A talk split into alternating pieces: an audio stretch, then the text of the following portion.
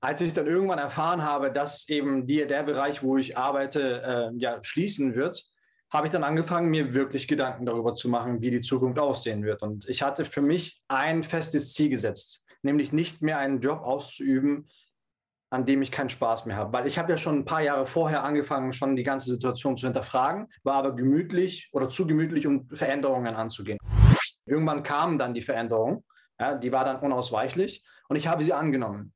Und ich habe diese Veränderung ja, mit Handkuss angenommen und dachte mir, okay, du bist bereit. Kurze Zeit später war dann auch äh, meine Frau schwanger. Das heißt, es war nicht nur der Job geht zu Ende, sondern es kommt Nachwuchs. Und äh, da kam eine große Herausforderung noch auf uns zu. Und ich hatte die Gelegenheit, wirklich zu dem größten Versicherer in der Branche in Deutschland wechseln zu können. Ich hatte einen festen, garantierten Job gleich im Anschluss.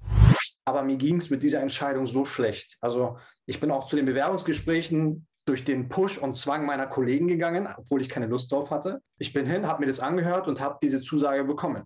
Das heißt, es hätte sich für mich nichts geändert und ich hätte einfach bei dem größten Versicherer Deutschlands gearbeitet.